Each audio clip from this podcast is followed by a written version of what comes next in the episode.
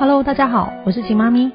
近十年来，我成功协助上千个孩子奠定规律作息、均衡饮食以及充足睡眠的习惯，并将做法详细的写在《秦妈咪副食品全攻略二点零》和《秦妈咪作息饮食全攻略》这两本书当中。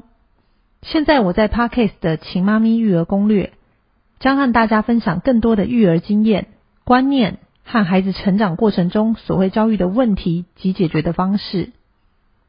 昨天有位妈妈致电给我，我原本以为妈妈只是询问孩子十六颗牙齿长齐，要开始衔接固体食物该怎么做。结果从妈妈充满紧张与不知所措的口吻中才知道。原来已经将近两岁的孩子，对固体食物不但兴趣缺缺，也因为吃过太多水果和再制品，而不愿意再吃食物泥。所以现在的饮食只剩下托婴中心的水果、面包、饼干和少少的中餐固体食物。回家就是喝奶。妈妈想让孩子重新吃食物泥，戒除奶。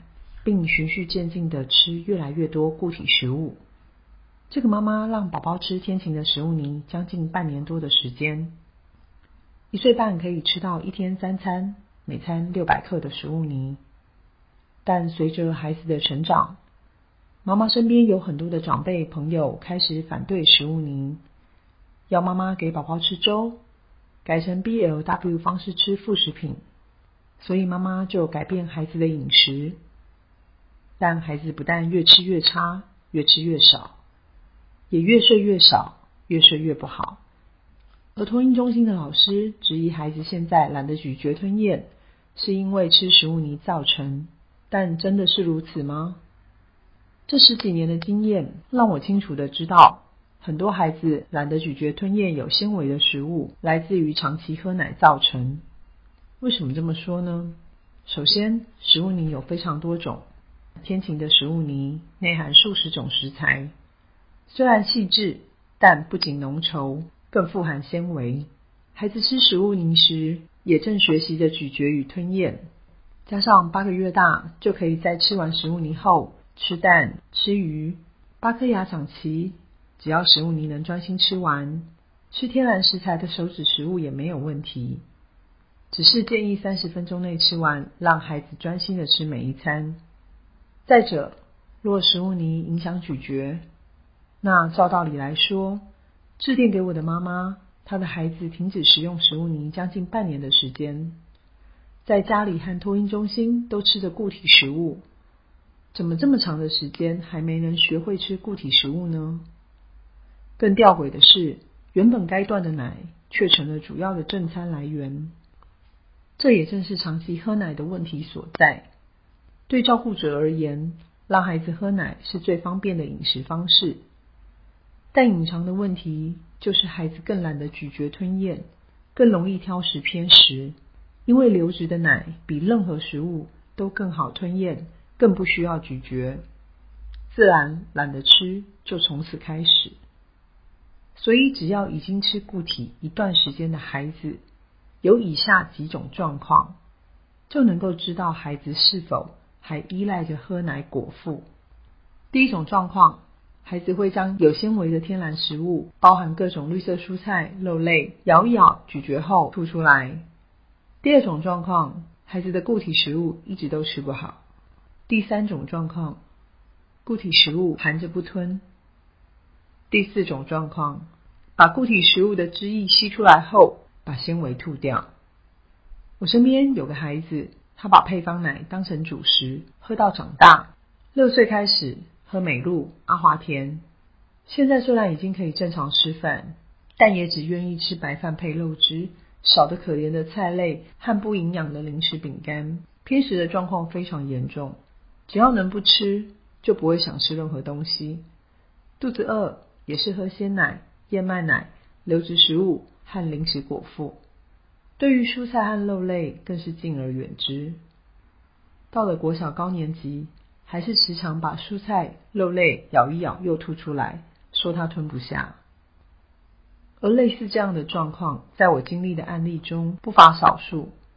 因此，不难发现，咀嚼与吞咽其实是一种习惯，一种从婴幼儿开始就养成的习惯。大家也可以思考一下，在正常没有生病的状况下，不管幼儿、儿童、青少年，甚至成年人，大家身边不会吃饭的人多，还是挑食偏食的人多呢？很多孩子因为副食品吃的晚、吃的少、随便吃，所以父母亲就用配方奶来补充孩子的营养。但换得的就是挑食偏食和懒得咀嚼的问题。因此，若希望孩子能吃的营养、吃的健康，并能在长齐十六颗牙后不挑食，又可以咀嚼餐桌上所有的食物，那在副食品阶段，父母亲千万不能偷懒，不可以懒得制作、懒得帮孩子准备营养又均衡的食物，这样子孩子才能够养成良好的饮食习惯。回到一开始致电的妈妈问题上。相信很多人都会关心，他该如何让孩子恢复正常的饮食。我给予的建议是，早餐恢复食物泥，但由于孩子已经停止一段时间了，所以他可能不适应，也吃不多。先从少量食物泥开始，再加上孩子喜欢的固体食物和些许的奶，慢慢的将食物泥增量，减少奶，最后剩下食物泥和固体食物。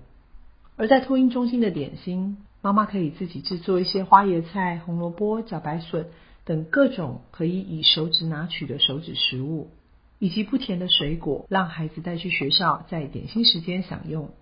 中餐就跟着学校一起吃固体食物。回到家的晚餐，还有假日的中餐及晚餐，孩子可以从少量的固体食物开始练习，准备孩子可以五分钟吃完的固体食物，然后就可以给予食物泥。食物泥吃完，可以再补一点奶，慢慢的将固体的食物量增加，食物泥量也增加，奶量减少到戒除，最后就只会剩下越来越多的固体和越来越少的食物泥，慢慢转换完成。以上的原则是每餐三十分钟结束，没吃完食物泥和固体食物就不会给奶。因为不能让孩子依然持续的依赖着不用咀嚼的奶。通常方法对了，孩子也能开始恢复食物泥原本吃的量时，固体食物也会越吃越好。接近两岁的孩子，大约一到两周就可以衔接完成固体食物。父母亲一定要在过程中多赞美孩子，不要讲负面的话语，相信孩子，也相信你自己的方法。之后有机会再告诉大家这个孩子的后续饮食状况。以上就是今天的分享。其咪食物，你要带给孩子是均衡的营养，以及不挑食的饮食好习惯。